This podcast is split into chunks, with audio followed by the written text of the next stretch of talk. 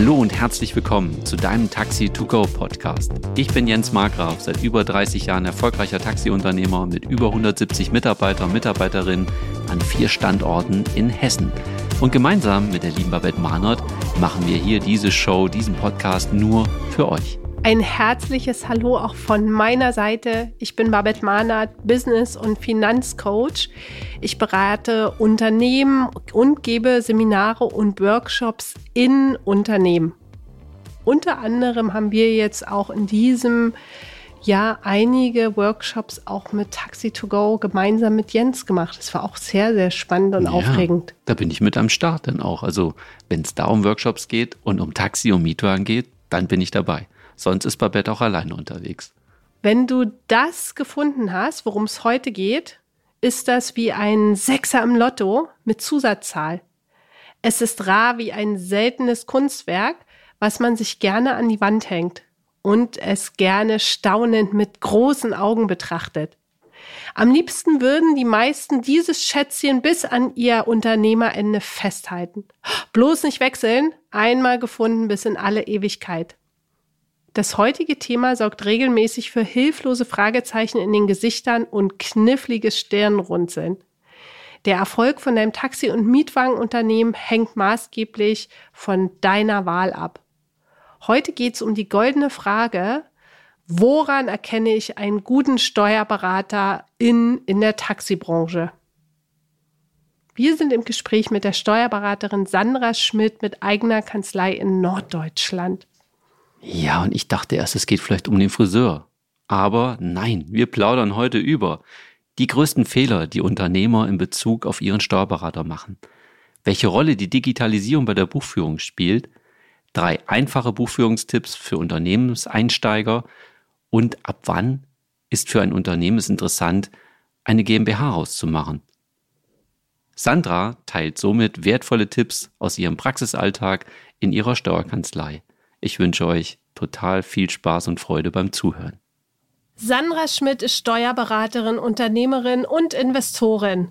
Dass sie das machen wird, hat sie nicht gedacht, als sie ihren sicheren Beamtenjob beim Finanzamt an den Nagel gehangen hat. Sandra hat sich auf den cleveren und smarten Businessaufbau in Form der GmbH und Holding spezialisiert. Sie hat schon mehr als 100 GmbH-Gründungen begleitet. Sandras Motto ist, es ist selten zu früh, aber oft zu spät. Das Wissen um die vielfältigen Vorteile der GmbH muss bei den Selbstständigen mehr verbreitet werden. Sandra lebt mit ihrer Familie in Hamburg. Liebe Sandra, herzlich willkommen in unserem Taxi to Go Podcast. Wir freuen uns richtig dolle, dass du heute dabei bist. Ja, danke, liebe Babette und lieber Jens, dass ich ja. hier sein darf. Ja, und ich bin auch mit dabei heute wieder am Start und freue mich echt riesig, dass wir dich hier in Hamburg besuchen dürfen. Das ist ja für dich ein Heimspiel. Ne? Wir fahren ja immer gerne, wir sind ja Taxifahrer und Fahrerinnen. Deswegen nehmen wir auch wirklich alle Wege auf uns. Ja, wunderbar. Steuerberater. Was für ein sexy Thema. Ne? Könnte man das sagen so?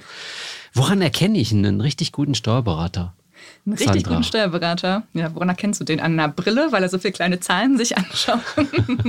Nein, also ein guter Steuerberater sollte auf jeden Fall zu dir passen. Also du solltest einen Menschen dir gegenüber sitzen haben oder auch am Telefon oder per E-Mail, ähm, ja, dem du vertraust, der dir sympathisch ist und wo du auch wirklich Lust hast, dich mit dem zu unterhalten. Also wenn du schon mhm. daran denkst, oh, jetzt muss ich den wieder anrufen und der ist ja eh nicht erreichbar oder die Antworten sind immer komisch, da verstehe ich eh nichts, der redet doch nur so Steuerchinesisch, mhm. ähm, dann ist es nicht der Richtige. Also es sollte wirklich, es ist eine wichtige Person für dich, weil der ja schon deine Zahlen im Blick hat, im Griff hat, dich auch auf äh, Sachen vielleicht hinstupst und da ist es wichtig, dass du auch mit ihm deine Ziele, deine Visionen teilen kannst, denn mhm. nur wenn er weiß, wo du hin willst, kann er dich auch richtig unterstützen.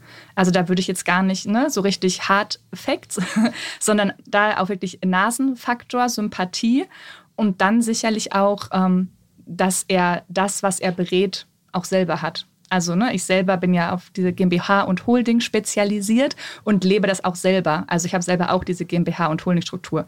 Und wenn du zum Steuerberater gehst und du dich vielleicht ne, für Immobilien ähm, beraten lassen möchtest, dann wäre es ja auch gut, wenn ihr auch Immobilien hat. Oder wenn es um Thema GmbH geht, dass er auch wirklich weiß, um, über was er redet und dann nicht nur irgendwie Wissen aus dem Lehrbuch weitergibt, sondern auch da aus einer privaten äh, Schatulle plaudern kann. Also wirklich gelebtes Wissen. Ja.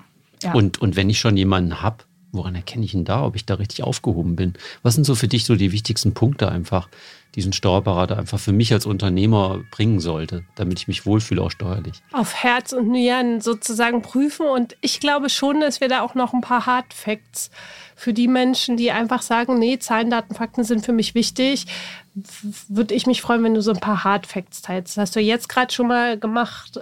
Hat derjenige auch das, worin ich, oder ist er selber aktiv auch darin, in dem, was ich jetzt einfach auch plane? Ja, also da sicherlich ein äh, Punkt, äh, ne, die Digitalisierung. Also wie digital ist dein Steuerberater?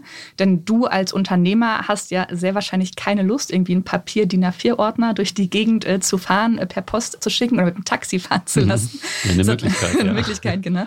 Ähm, da eben jemand zu haben, der dich unterstützt, dass ne, die Daten schnell verarbeitet werden, dass es so vieles geht, digital funktioniert. Und da gibt es so viele Tools und Schnittstellen, die man da nutzen kann, ähm, was dich auch entlastet, ne? was auch dafür sorgt, dass du immer alle Unterlagen bei dir hast, weil er es ja digital bekommt.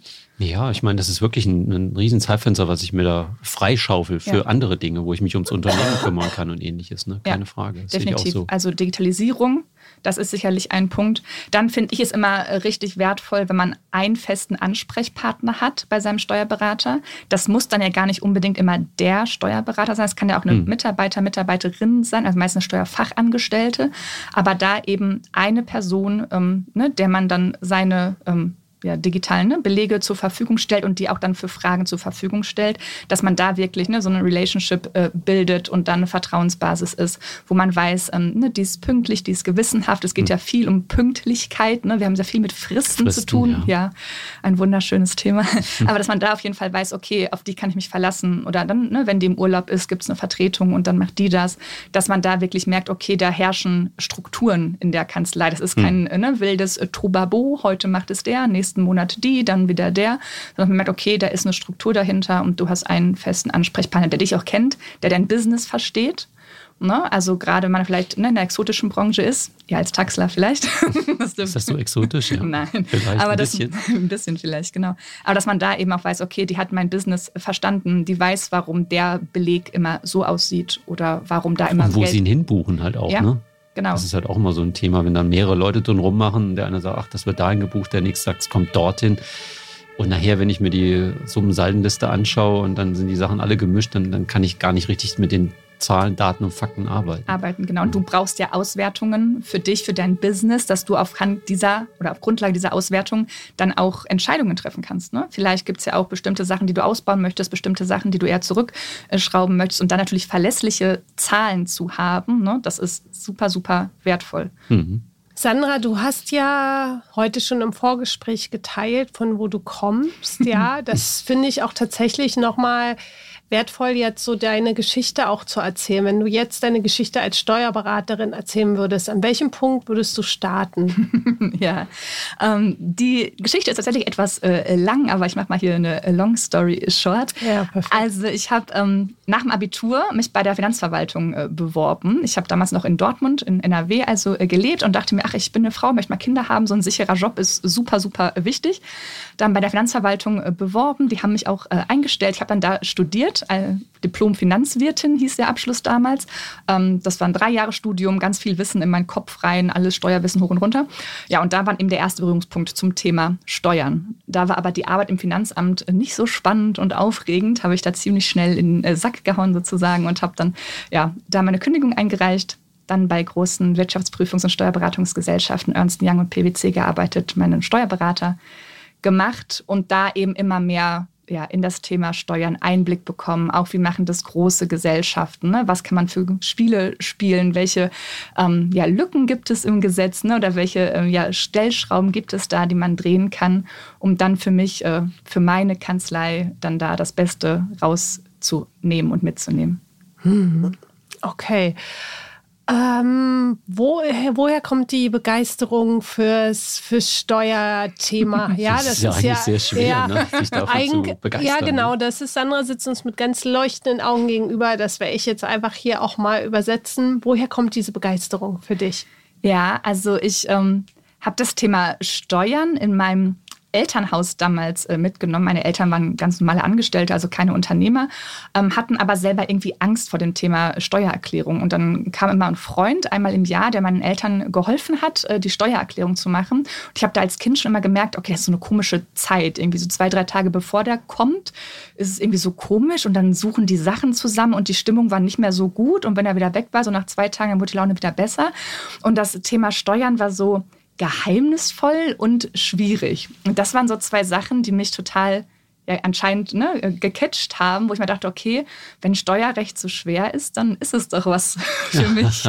und auch als ich nach dem Abi dann mich beworben habe bei der Finanzverwaltung, sagten auch alle, boah, Sandra, Steuern, das ist so viel. Das, die Literatur vom deutschen Steuerrecht ist von der Erde bis zum Mond, wenn man das so ausdrucken Krass. würde.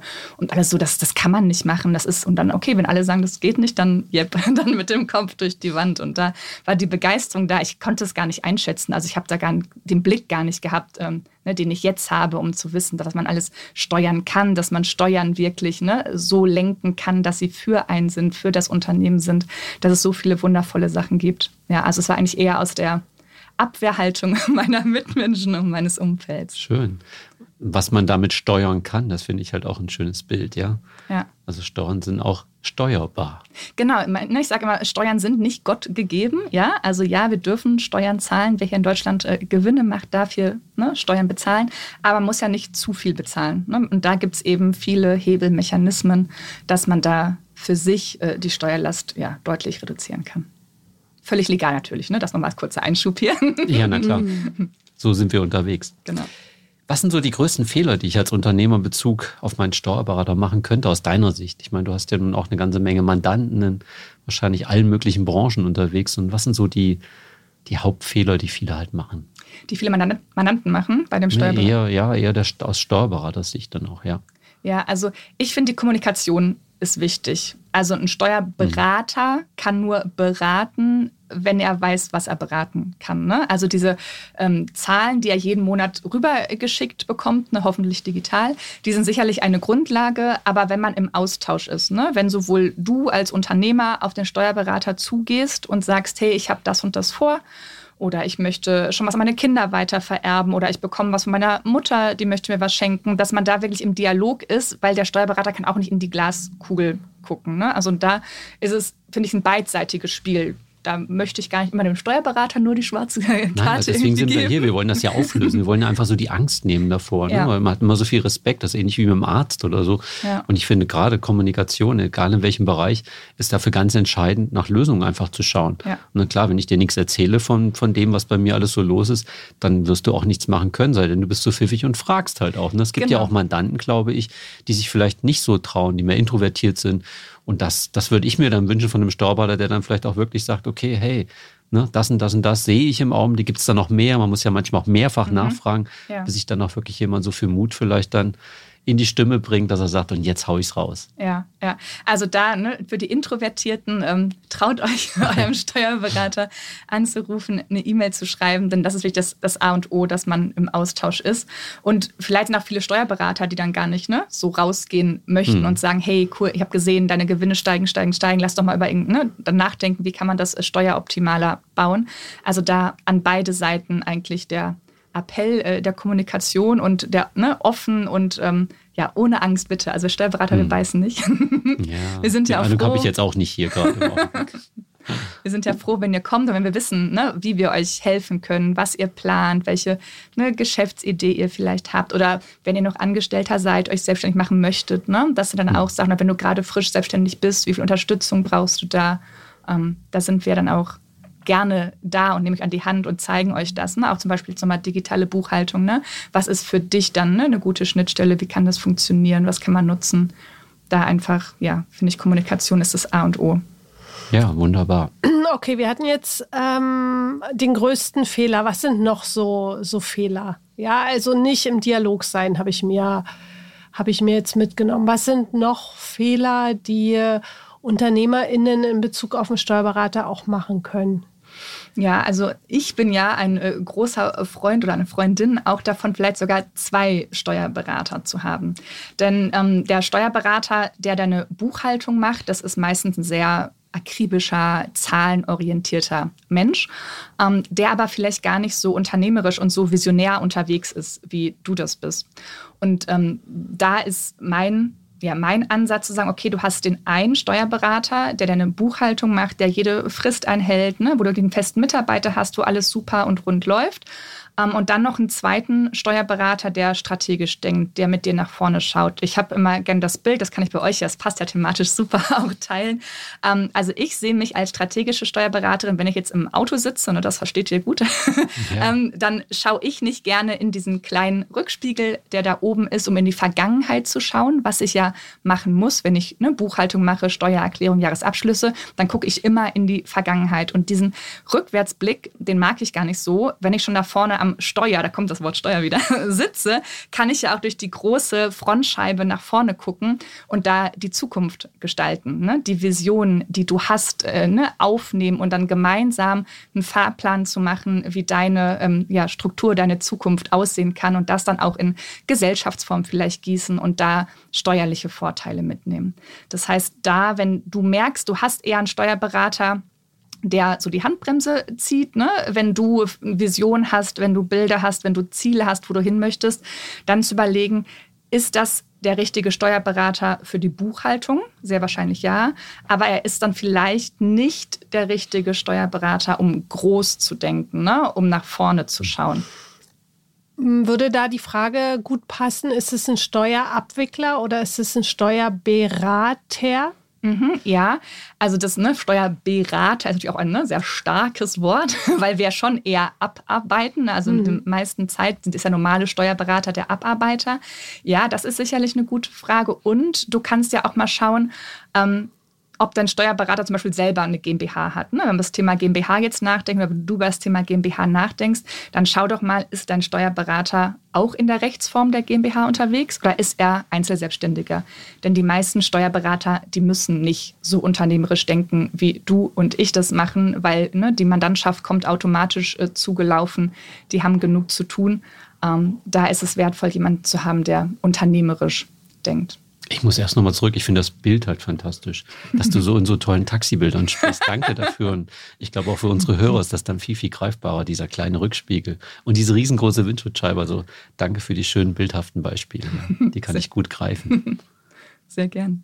Welche drei Buchführungstipps hast du für Unternehmenseinsteiger, wo du sagst, hey, das wäre auf jeden Fall total wichtig am Anfang zu beachten? Ja, also Unternehmenseinsteiger ähm, empfehle ich immer, die Buchhaltung im ersten Schritt selber zu machen. Also es gibt so viele günstige Tools, die man erwerben kann, wo man dann die Buchhaltung wirklich selber macht. Man kann da auch schon, wenn man möchte, Kontakt zum Steuerberater aufnehmen, um schon einen zu haben, der dann vielleicht ne, den Jahresabschluss erstellt, wo man auch dann Fragen stellen kann zu der laufenden Buchhaltung. Aber am Anfang die Buchhaltung selber zu machen, da reinzutauchen und zu verstehen, wie kommen denn die Zahlen zusammen? Wie ist denn die Auswertung? Was, ach ja, die Rechnung finde ich jetzt plötzlich, die ist jetzt da in der Auswertung und das ist da, um da wirklich einen Überblick zu bekommen. Denn später, wenn du alles abgibst, ist es total in Ordnung, alles abzugeben, aber dann kannst du die Auswertung auch viel besser verstehen, weil du dann mhm. weißt, was ist passiert. Also deswegen am Anfang keine Angst vor der Buchhaltung zu haben. Das ist kein, kein Monster. Das kann man wirklich durch diese wundervollen Tools, die, da gibt, die es da gibt, ähm, selber machen vielleicht immer am Wochenende einen Tag nehmen oder sowas, ne? dann die Woche aufarbeiten. Vielleicht sogar macht man es manchmal ähm, jeden Abend, je nachdem, was für ein Typ ist. Und dann kann man das ja zum Steuerberater zum Drübergucken geben, dass er das ne, verprüft. Dann gibt es vielleicht nochmal Tipps, wie man es besser machen kann. Und da wird man selber immer besser, kann so auch Kosten sparen, ne, wenn man nicht sofort alles abgibt. Also hat ne, den Kostenblock Steuerberater sehr, sehr klein gehalten, ähm, lernt viel dazu und ist trotzdem safe, dass es richtig ist, was man macht, weil der Steuerberater ja drüber guckt. Mhm. Ja. Das ist auf jeden Fall was und da keine Scheu zu haben. Das, das kann ich echt nur ja, bestätigen, weil ich habe das auch bei mir im Unternehmen immer so gemacht. Ich habe immer versucht, immer alles erstmal selber zu machen, es zu verstehen. Und dann versteht man auch so eine BWA viel besser, wenn man sich dann im Stauber da hinsetzt. Man weiß, welche Konten wo hingehören, welche ja.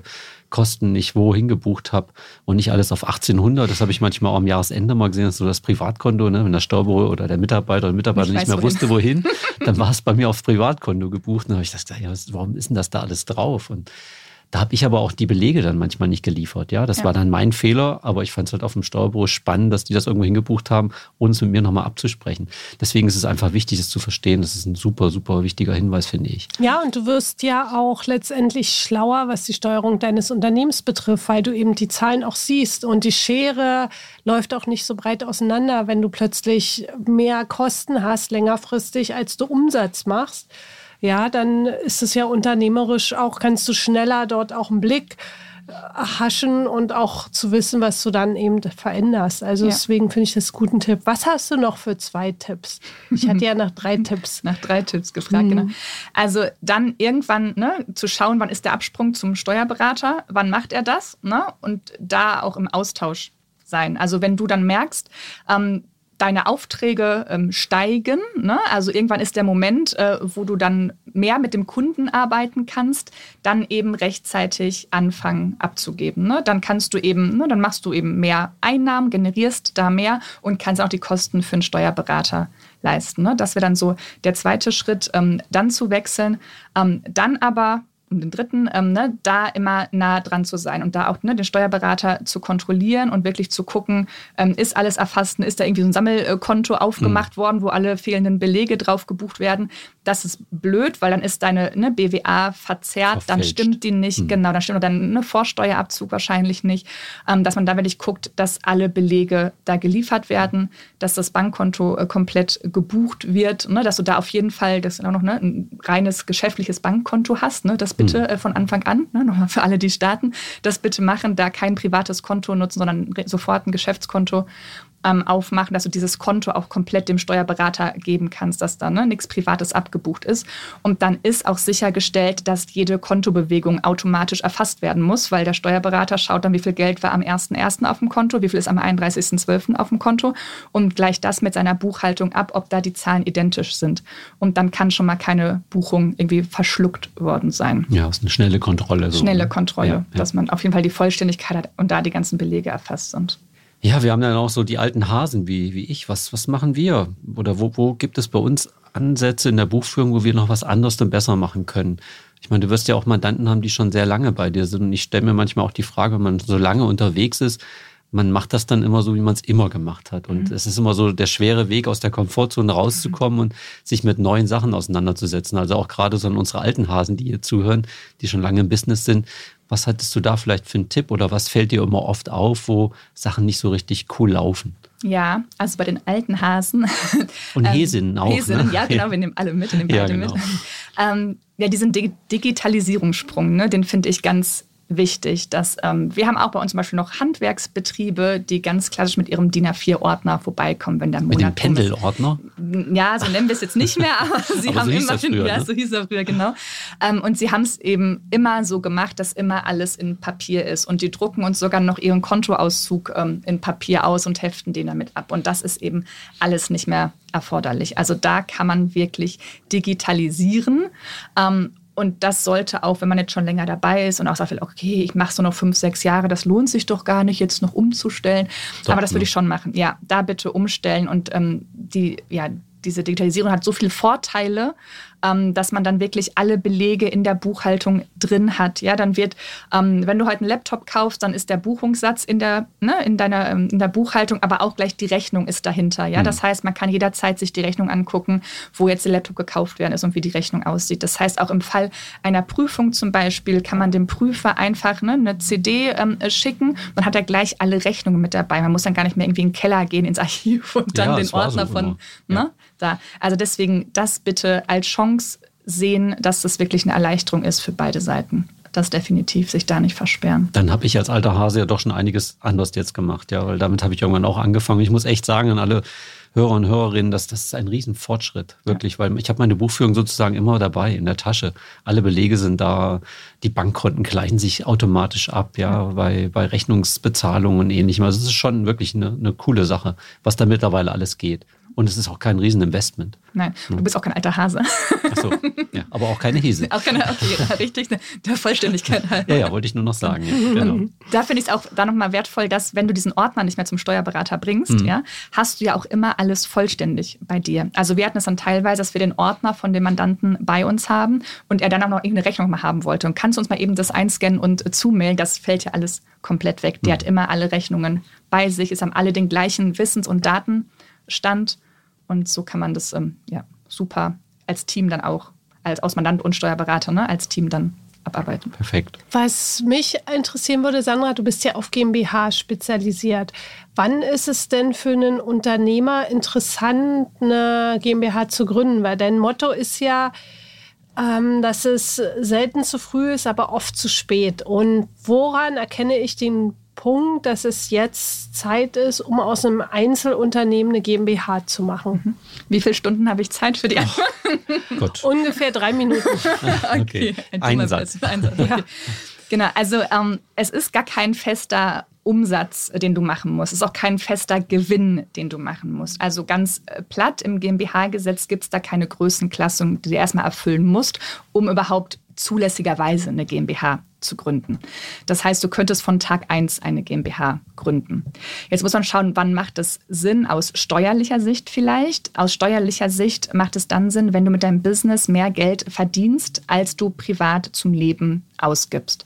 Und das kann für jeden eine andere Zahl sein. Ne? Wenn du vielleicht einen Gewinn von 100.000 machst und du brauchst privat 60.000, weil du Kinder, Frau, Hamster und Goldfisch hast, ähm, dann ist es sicherlich was anderes, als wenn du 100.000 Gewinn machst und vielleicht selber nur 30.000 Euro zum Leben brauchst. Also da ist wirklich die persönliche Situation, ne, das individuelle individuelle Umfeld ähm, maßgebend. Deswegen da keine feste Zahl, aber Daumenwert mehr Gewinn, als du zum Leben brauchst.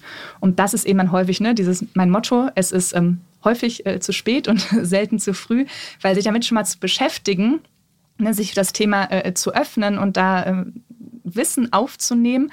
Und dann vielleicht kommt dann raus, okay, es ist noch nicht heute der richtige Zeitpunkt, aber du weißt dann, okay, wenn ich meinen Gewinn, meinen Umsatz um 20.000 Euro erhöhe, dann ist es definitiv äh, der richtige Zeitpunkt. Und dann bist du vorbereitet. Dann hast du das, dann weißt du das, dann hast du Klarheit für dich geschaffen und dann kommt die Magie, dass es dann automatisch irgendwie viel schneller geht, bis du dann den fehlenden Umsatz, den fehlenden Gewinn auch machst, weil dann bist du so programmiert, dann willst du das und dann machst du das und dann ja, wird dein Business ähm, schneller und wächst schneller und wird größer. Also keine feste Zahl, sondern Daumenwert, mehr Gewinn, als du zum Leben brauchst. Ja, ja. das habe ich immer so gehört, dass es da immer gewisse Zahlen gab. Aber ich finde das halt spannend. Und das ist ja auch so, dass ich einfach das Geld, was ich dann halt ähm, ja nicht verbrauche, in der GmbH letztendlich auch habe. Das hat ja auch steuerlich eine ganze Menge Vorteile dann. Ja, also wenn du schaust, du als ähm, Einzelunternehmer, wenn du erfolgreich bist, zahlst du schnell Spitzensteuersatz 42 Prozent, nochmal plus 5,5 Soli und dann kommt noch Krankenkassenbeiträge und sowas dazu. Also da ist die Hälfte ist ja gefühlt weg. Hm. Und wenn du das Ganze auf GmbH umstellst und dann dein Geschäftsführergehalt selber bestimmen kannst, ne, dann eben schaust, wie viel Geld brauche ich jeden Monat privat, kannst du da deinen Einkommensteuersatz schon mal deutlich reduzieren, vielleicht auf nur, weiß ich nicht, 25 Prozent, 30 Prozent. Mhm. Ähm, und dann hat die GmbH auch nur einen Steuersatz von 30 Prozent. Das heißt, allein dadurch, dass du diese GmbH schaffst, hast du jährlich eine deutliche Steuerersparnis, die echt schnell, also eigentlich immer fünfstellig ist. Und dann kommt es darauf an, ne, wie hoch ist dein Gewinn. Also ich habe Mandanten, die haben allein durch die Umstellung jedes Jahr 75.000 Euro mehr auf dem Konto, weil sie ne, weniger Steuern bezahlen und das eben vollautomatisch. Ne? Du musst hm. keine Fahrt mehr machen, keinen Kunden mehr. Es landet einfach automatisch auf dem Konto, weil du weniger Steuern bezahlst. Und es ist natürlich sehr individuell, muss man ganz klar hier sagen an dieser Stelle. Ja. Also man kann das jetzt nicht pauschalisieren. Es hängt wirklich von jedem Unternehmen ab, wie er unterwegs ist. Und gerade natürlich auch, wie viel Geld brauche ich wirklich jeden Monat. Ja. Ja. ja. Und da lieber zu früh einmal Klarheit schaffen, ne? weil es gibt eigentlich kein zu früh. ja. Mhm. Was sind sonst noch so die Vorteile einer GmbH? GmbH, also die heißt ja Gesellschaft mit beschränkter Haftung. Mhm. Das heißt, äh, die GmbH sorgt schon mal dafür, dass eine Firewall um dein Privatvermögen gebaut wird. Also wenn du jetzt gerade als Einzelunternehmer unterwegs bist und du baust irgendwie Mist, es passiert irgendwas, äh, Versicherung zahlt vielleicht nicht, weil sie dir irgendwas äh, vorwirft, ne? Versicherung zieht sich dann raus, dann würdest du, oder nicht dann würdest, sondern haftest du im Fall der Fälle mit deinem gesamten Privatvermögen. Das ist dann ne, vielleicht die Wohnung, das Haus, was du gekauft hast, wo du drin wohnst, aber auch vielleicht die Wohnung, das Haus, was du von Oma oder Opa schon geerbt hast. Also es ist wirklich alles, was du privat besitzt, im Feuer, wie ich immer äh, sage. Und wenn du die GmbH errichtest, dann sorgst du dafür, dass dein Privatvermögen geschützt ist. Das heißt, wenn in der GmbH dann was passiert, ne, da so ein, ja, ein Bauchklatscher äh, passiert, dann haftet die GmbH mit ihrem gesamten Vermögen, aber dein gesamtes Privatvermögen ist safe. Also da das Thema Haftung sicherlich immer einmal abklopfen, ob das auch ein Thema ist. Das ist es, glaube ich, in den meisten Fällen natürlich. Gerade wenn ich Mitarbeiter viele ja. habe und so, spielt das, glaube ich, oft eine sehr, sehr große Rolle. Ja, und wirklich, was du sagst mit Versicherung, es kann irgendwas wirklich passieren, ein größerer Schaden, der nicht vorhersehbar war und auf einmal zieht sich echt eine Versicherung zurück oder ich habe vielleicht gar keine abgeschlossen, was ja auch sein kann. Ja. Ne, das kann passieren. Dann spielt das, finde ich, schon eine große Rolle, mich dort abzusichern und ich kann es deckeln einfach, ja, ja, was ich vorher halt nicht habe. Und ja. privat haben die Menschen sich das oft ja auch schon angeschafft und viele kommen ja auch später erst in die Selbstständigkeit, ins Unternehmertum und dann verliert man auf einmal vielleicht was, was man über Jahrzehnte sich schon geschaffen hat. Und das ist schon eine, ja, eine Katastrophe, sage ich ja, mal. Ja, definitiv. Also und dann brauche ich auch einen Berater, der mir sagt, okay, das und das sind alles auch die Vorteile, weil meistens finde ich, wenn ich mit Steuerberatern gesprochen, der mir eher nur die Nachteile erzählt. Ja, das ist Ich weiß nicht, wie siehst du das? Ist das so? Ja, also ich glaube schon. Also ich kann mich an viele solche Gespräche erinnern. Auch als ich irgendwann mal eine GmbH aus meinem Unternehmen gemacht habe, hat es einfach andere Gründe gehabt, wo ich die GmbH brauchte, aber es war nicht wegen der Haftung und so. Und auch der Steuerberater hat mit mir darüber so nicht gesprochen. Ja, das ist dann wieder dieser ne, Steuerberater Typ 1, ne, der in den ja, Rückspiegel okay. guckt, ähm, der da Zahlen ne, visiert ist, der selber keine GmbH hat und da gar nicht hm. die ganzen Vorteile kennt. Das ist eben der Vorteil, wenn man dann mit ne, Experten zusammenarbeitet, die das selber kennen und die da wirklich ne, äh, als Steckenpferd das haben, dass man da nochmal alles aufzeigen kann. Es gibt noch Vorteile, ne, Altersvorsorge zum Beispiel. Oder wir hatten das Thema Krankenkasse gerade schon, äh, habe ich mal ganz kurz angerissen. Wenn du jetzt Einzelselbstständiger bist, dann zahlst du deinen Krankenversicherungsbeitrag auf deinen gesamten Gewinn. Ne? Da mhm. greift die Krankenkasse mal schön in den dicken Topf Meistens rein. Höchstsatz, ne, bei Höchstsatz. vielen Unternehmen, ja. Genau. Und wenn du jetzt aber auf GmbH umstellst und dir ein Gehalt auszahlst und dieses Gehalt nur so groß ist, wie du es zum Leben brauchst, wird auch die Krankenkasse, also die gesetzliche, ne, nur daraufhin dann berechnet. Das heißt, hm. du kannst sogar noch Krankenkassenbeiträge sparen. Hm. Also es ist wirklich ähm, vielfältig, ähm, ja, der Blumenstrauß der GmbH. Und kannst du dich dann auch Rentenversicherungsbefreien lassen und Arbeitslosenversicherung befreien lassen, weil ja, ich stimme dem zu, dass du weniger Krankenversicherung zahlst und gleichzeitig könnte es ja bedeuten, dass du eine gesetzliche Rentenversicherung und Arbeitslosenversicherung einzahlst. Mhm. Ja, also wenn du eine GmbH errichtest ne, und du dann hundertprozentige Gesellschafterin der GmbH bist, ähm, dann bist du aus sozialversicherungsrechtlicher Sicht, also ne, Arbeitslosenversicherung und das Ganze, was ne, Rente, was du angesprochen hast, bist du als selbstständig eingestuft.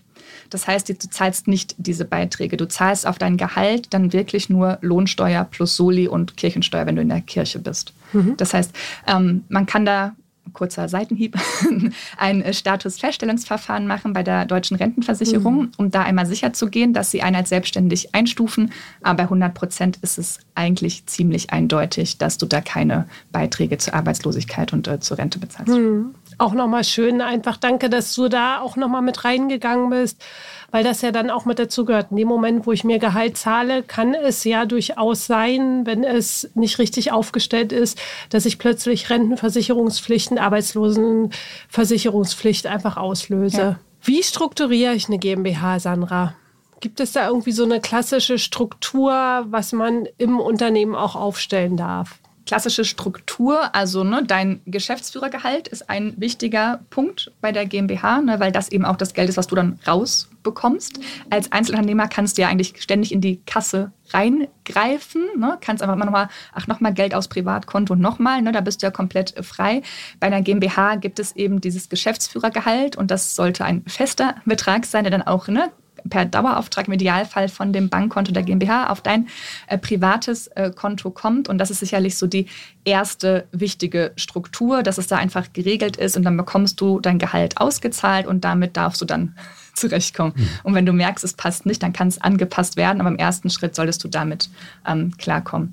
Und dann kann man sicherlich ähm, ne, verschiedene Konten noch innerhalb der GmbH implementieren. Dass du zum Beispiel ein Konto hast für das Finanzamt, dass du da schon ne, vorsorgst, dass immer Liquidität da ist, dass nicht mhm. irgendwann das Finanzamt und sagt, hier, hallo, hier ist ein Steuerbescheid. Überraschung. Ja, Gerade am Anfang kann das ja einfach dir auch das Genick brechen. Ne? Ja. Wenn du dann erst im dritten Jahr deine Steuererklärung machst, dann machst du fürs erste und zweite Jahr zahlst du dann die Steuern fürs dritte Jahr, auch die Vorauszahlung plus gegebenenfalls, also zahlst dann vielleicht für drei Jahre einfach auch Steuern. Deswegen ein mega wichtiger Hinweis, Leute, wiederhole ich nochmal an der Stelle, macht euch ein Steuerrücklagenkonto. Ja. Ein Ausrufungszeichen dahinter. Ja, ja zwei. drei, drei. vier. Von jedem einen von zwölf. Ja, genau. ja, zwölf Ausrufungszeichen. Drei, ja. ja das definitiv. Und dann ne, kann man schauen, da die GmbH ja mit dem gesamten Vermögen haftet, was da drin ist. Also wenn du eine GmbH hast und ne, die wächst und ist gesund und wird größer, ähm, dann wird das Vermögen ja auch größer der GmbH. Und dann ist es vielleicht der Moment überlegen, ist die GmbH als Einzel GmbH noch die richtige Struktur oder muss ich um die GmbH rum noch Strukturen schaffen, um da ne, meine Schäfchen ins Trockene zu bringen. Also das Vermögen, was in der GmbH ist, irgendwie schon zu einer anderen GmbH zu einer zweiten GmbH, die dann. Ist das diese Holding? Das ist die Holding, ja, richtig. Habe ich schon gehört. Das ist jetzt für die größeren Unternehmen auch schon. Und da haben wir ja ganz viele von in Deutschland, die, die halt wirklich solche Strukturen sich eigentlich schon schaffen könnten. Ja. Deswegen ist das doch mal bestimmt nochmal noch eine Podcast-Folge wert, weil ich glaube, das ist ja so umfangreich nochmal wo man halt viele, viele Vorteile nochmal haben kann und sich auch schützen kann mit, mit dem normalen Daily Business einfach. Ja. Strandmuschel, das ist ja. mir vorhin hängen geblieben. Also Leute, wenn ihr dazu euch eine weitere Folge wünscht, schickt uns gerne E-Mail an hallo taxi-togo.de, dann würden wir die Sandra nochmal einladen und das Thema Holding oder was kommt nach einer GmbH einfach nochmal vertiefen. Freue ich mich. Okay. Mich würde natürlich auch interessieren, als Einzelunternehmer, wie ich früher unterwegs war, hatte ich sicherlich andere Kostensätze. Was kostet mich das denn, so eine GmbH überhaupt auch zu gründen? Wie mhm. viel Geld muss ich mitbringen? Und auch so die laufenden Kosten, sind die viel höher um da auch, wir sind ja heute hier, um die Angst zu nehmen, ja. Mhm. Dass wir wissen, Steuern sind sexy, hat man schon von Anfang schon mal gesagt, ja. Und jetzt wollen wir einfach gucken, okay, wie, wie kriegen wir Sexiness jetzt da rein? Ja. Und kostet mich das wirklich so viel Geld?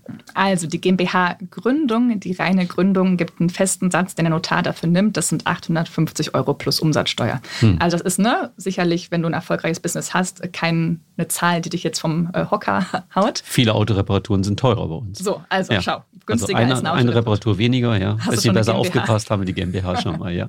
genau, und dann braucht die GmbH ja Stammkapital was im Grundsatz 25.000 Euro sind. Mhm. Es ist aber ausreichend, wenn du die GmbH ähm, mit Geld, also heißt dann Bargründung, wenn du eine Bargründung vornimmst, dass du nur die Hälfte einbezahlst. Also dann bräuchtest du, wenn du deine GmbH errichtest, nochmal 12.500 Euro, was du dann als Stammeinlage auf das neue GmbH-Konto überweist. Dieses Geld ist dann aber nicht eingefroren. Das ist jetzt hm. nicht ein extra Tagesgeldkonto oder irgendwas, was da jetzt immer, immer, ich immer liegen muss. kann sofort damit arbeiten. Genau, du kannst sofort wieder damit arbeiten, kannst davon eine Reparatur bezahlen. Zum Beispiel. einen Satz Winterreifen kaufen. Also ne, du, ja. es ist nicht eingefroren, es ist nicht fest, du kannst damit ähm, wieder handeln. Aber das sind im ersten Schritt die Kosten, ne? 12,5 Stammkapital, der Notar. Wenn du schon ein Einzelbusiness hast, was du dann auf die GmbH übertragen möchtest, kostet das auch noch mal ein bisschen was. Dann geht es dann darum, was hast du für eine Bilanzsumme, also wie wertvoll, für, genau, wie wertvoll ja. ist Unternehmen. Dann auch noch vielleicht, weiß nicht, 2.000, 3.000 Euro an den Notar. Also ich verdiene da gerade noch nichts, wie ihr merkt, als Steuerberaterin. Irre, ist alles kostenlos ja. hier. Also das sind so die, die Grundkosten. Und dann jetzt im Vergleich beim Steuerberater, also wenn du aktuell Einzelunternehmer bist und ähm, deine Steuererklärung im Rahmen einer Einnahmenüberschussrechnung machst, also du gerade noch nicht bilanzierst, äh, dann kann man davon ausgehen, dass du ungefähr zwei bis zweieinhalbtausend Euro im Jahr mehr an den Steuerberater hm. bezahlst. Mhm. Das sind aber auch Kosten, ähm, ja, wenn wir an den Versicherungsschutz denken, den du damit aufbaust oder ein Privatvermögen, ne, ist es eine, eine, ein bisschen höhere Versicherungssumme vielleicht bezahlt. Also es sind keine Zehntausende Euros, die da jedes Jahr automatisch ne, mehr an Steuerberaterkosten entstehen, wenn man ne, das gleichbleibende vergleicht. Natürlich wächst deine GmbH dann schneller, weil du wächst ja viel schneller und schneller, dann ne, kostet der Steuerberater da ein bisschen mehr, aber im Grundsatz am Anfang, wenn man das vergleicht, Einzelfirma, GmbH, wenn die den gleichen Umsatz, gleichen Gewinn machen, sind es diese roundabout 2.000, 2.500 Euro im mhm. Jahr. Das ist auch eine wichtige Nummer, finde ich, weil viele davor zurückschrecken, weil sie denken, ja, sie haben mal gehört, es kostet ja Unsummen jetzt, wenn ich eine GmbH gründe. Und das ist ja de facto einfach nicht so. Es hat ja auch super viele Vorteile, die du vorhin ja schon genannt hast, wo ich mich auch absichere, ähnlich wie eine Versicherung. Ja. ja. Finde ich auch interessant, den Vergleich. Und Steuerberatungskosten kannst du ja auch wieder äh, auf der Ausgabenseite geltend machen, wahrscheinlich, ne? Ja. Genau, richtig. Also ja. ne, die Steuerberatungskosten sind äh, Firmenkosten, die dann wieder deinen Gewinn reduzieren. Hm, sodass du dann darauf wieder weniger Steuern zahlst. Ja. Sandra, was hast du noch irgendwie für Steuerspartipps? Was ist irgendwas, wo du sagst, jawohl, Leute, das müsst ihr wissen? Speziell ja. für den Taxler vielleicht sogar Taxler. noch, oder? Ja, also ähm, was ich immer sage, wenn es um Thema äh, Steuern sparen geht, ja, also da wirklich ähm, genau hingucken. Ähm, denn ich würde dir empfehlen, mach nichts nur um Steuern zu sparen. Also wenn es irgendwas gibt, wenn einer sagt, das musst du machen, da sparst du Steuern, das ist der letzte ne, äh, Tipp und Trick und sowas, äh, dann schau bitte genau hin. Denn ich, also ich würde nichts machen, nur um Steuern zu sparen. Es muss mhm. immer noch mindestens eine andere Sache geben, die da positiv für mich mitschwingt. Ne? Also bei der GmbH kann ich einen Blumenstrauß an Vorteilen aufzählen. Ne? Also da, ähm, wenn irgendeiner kommt und sagt, hier, ich habe den neuesten Steuerspartrick, da erstmal genau hinschauen, was da wirklich passiert. Denn die meisten ne, Steuerspartricks sorgen dafür, dass bei dir Liquidität abfließt und du aber gar nichts irgendwie dagegen hm. kriegst. Mhm. Du deinen Gewinn reduzierst und dann aber da gar nichts ähm, ja, am Ende übrig bleibt, weil ja die Steuern sind reduziert, aber das Geld ist auch weg, weil du es ausgegeben hast. Dann kann ich ja wieder irgendein Auto reparieren. Dann reduziere ich auch Kosten. Ne? Ja, genau, ja. ja. Ähm, das definitiv. Und dann würde ich auch ähm, nichts machen, was du nicht verstanden hast. Also das ist ja auch häufig, ne? Dann gibt es so Steuerspartrips, wo dann sagen, dann machst du hier links rum und da rechts rum und dann kaufst du noch da das und im September machst du das und im Januar machst du dann das, äh, ne? Irgendwie andersrum und dann sparst du Steuern. Und wenn dir sowas über die Füße hm. läuft, dann guck bitte hin und mach nur was, was du wirklich auch äh, verstehst. Nur dann äh, ne? das machen, ja. Ja, sich einfach auch trauen zu fragen. Ja. Ne? Und das ist halt auch das, wo ich früher mal oft gesagt, hast, kannst den Steuerberater nicht fragen, was denkt er vielleicht über dich oder so. Und da darf man wirklich loslegen. Und ja. ich glaube, manchmal sind es wirklich die einfachsten Dinge, ja. Und wenn ich da die Hintergründe richtig verstehe, eine gute Erklärung bekomme und so schön in deiner Bildsprache, in der du heute auch hier bei uns gesprochen hast, das bringt mich einfach weiter. Und das ist das, was wir einfach auch wollen, zu sagen, okay, Steuern, ja, die haben wir, die brauchen wir. Davon lebt so ein Land auch wie Deutschland, ja. Und es ist nichts Schlechtes, denn umso mehr Steuern ich bezahle, umso mehr verdiene ich letztendlich unterm Strich auch. Und das alles so transparent zu machen, dass wir einfach Freude dabei haben, weil es gehört einfach mit zum Business. Aber es ist nicht unser Hauptgeschäft. Das Geld verdienen wir indem wir Menschen mobil machen, Leute von A nach B fahren. Und dann finde ich es halt einfach toll, wenn wir ja Buchführung einfach mögen und auch die, die Chancen da drin sehen, uns zu verändern. Und es ist manchmal so, man ist Einzelunternehmer, man wird auf einmal eine GmbH und auf einmal wächst das Unternehmen von ganz alleine. Auch das ist was, was ich bei mir gemerkt habe. Ich bin eine GmbH geworden, habe gedacht, boah, jetzt bist du aber groß. Und, und irgendwie kam dann auch mehr Geschäft, komischerweise. Ja, ja das sind einfach manchmal so die Gesetze der Anziehung mhm. vielleicht. Ich habe keine Ahnung, warum das so ist. Aber auch das kann ich einfach mal mit reingeben. Der Wachstum hängt oftmals damit auch zusammen. Ja, also kann ich bestätigen. Ne? Sehe ich bei ganz vielen Mandanten von mir. Wenn sie sich dann nochmal ne, für die GmbH entschieden haben, ist es wie nochmal 100% Commitment an sich selber, an sein Business selber. Und dann ähm, strahlt das ganz anders aus und es kommen ganz andere Kunden, weil du ganz anders wahrgenommen wirst, wenn du als GmbH unterwegs bist. Dann kommen plötzlich Anfragen von Kunden, wo du früher unterm Radar geflogen bist und jetzt äh, ja, tauchen die Kunden auf und stellen ganz tolle Anfragen. Mhm. Das ist so der Vergleich mit Selbstständigkeit war für mich immer so Einzelunternehmen und Unternehmer bin ich geworden, als ich dann so eine GmbH auch gegründet habe. Ja. ja, das fand ich halt auch ganz witzig. Hm. Boah, Sandra, du hast so viele konkrete Sachen geteilt. Du hast ja selber auch einen Podcast. Hm, uns würde interessieren, wo finden dich die Leute? Ja, Internetseite, wie kann man mit dir Kontakt aufnehmen? Und wo finden die deinen Podcast? Wie heißt dein Podcast? Das würden wir nämlich alles so in den Notizen zu der heutigen Folge gerne verlinken wollen. Mhm, sehr gerne. Also mein Podcast heißt Let's Business. Den findest du überall, äh, Spotify, YouTube, der ist überall zu finden. So wie unsere auch. Wie euer auch, ja, genau. Sehr gut. Genau, ähm, mich findest du auch auf Social Media, also Instagram, LinkedIn bin ich viel unterwegs, da unter Sandra Schmidt. da gibt es einige, die so heißen, aber ihr findet mich bestimmt. Okay. ähm, genau, und dann gibt es sandrasgmbhwelt.de www.ftf.de als Homepage. Ähm, da findet ihr mich auch und noch neue Infos. Und genau, wenn ihr Lust und Fragen habt rund um die GmbH, meldet euch gerne. Ich ja. freue mich, wenn wir die Welt äh, besser machen können. Was ist noch so dein einer Wunsch an Selbstständige oder Unternehmer, was das Thema Steuerberater betrifft? Gibt es einen Wunsch, den du für dir, für die Menschen hast, die sich mit dem Thema Steuern auch beschäftigen möchten? Keine Angst vor dem Thema Steuern, nicht vom Steuerberater, auch nicht vom Finanzamt. Da sitzen überall nur Menschen, mit denen kann man sprechen, da kann man anrufen. Ähm, also das sollte euch bitte nicht, nicht, nicht davon zurückhalten, die Selbstständigkeit zu starten oder sie größer zu machen oder dann über die GmbH nachzudenken. Das bitte raus aus dem Kopf löschen. Ähm, ja, da einfach vorwärts gehen und ähm, mit den Menschen sprechen und dann wird es wundervoll. Also ne, das ist das, was ich möchte, dass Menschen, die Unternehmer sind oder weiter Unternehmer sein möchten, wachsen möchten, von der Selbstständigkeit zum Unternehmertum oder auch vom Angestellten zum Selbstständigen, egal auf welcher Stufe du gerade bist, dass es nicht das Argument Steuern, Finanzamt, Steuerberater sein kann, dass du nicht weitergehst. Du sollst weitergehen, weil du Bock darauf hast, weil du Lust darauf hast und da sollte dir sowas ähm, ja keinen äh, Stock zwischen die Beine schieben. Hm, stark, kraftvoll. Vielen Dank, Sandra, für deine Zeit, für die schönen praktischen Tipps, die du einfach mitgegeben hast. Es war uns eine große Freude. Ja, auch von meiner Seite ganz lieben Dank. Ich finde Steuern und Steuerberater und all das Thema sexy. Danke dafür, danke für die Einblicke, für hinter die Kulisse zu schauen, auch für die vielen ja, inspirierenden Geschichten, die du uns hier bildhaft dargestellt hast. Und ich sage all unseren Hörern und Hörerinnen ganz herzlichen Dank für eure Ohren, fürs Zuhören, fürs Lauschen und Horido. Bis zum nächsten Mal. Bis dahin.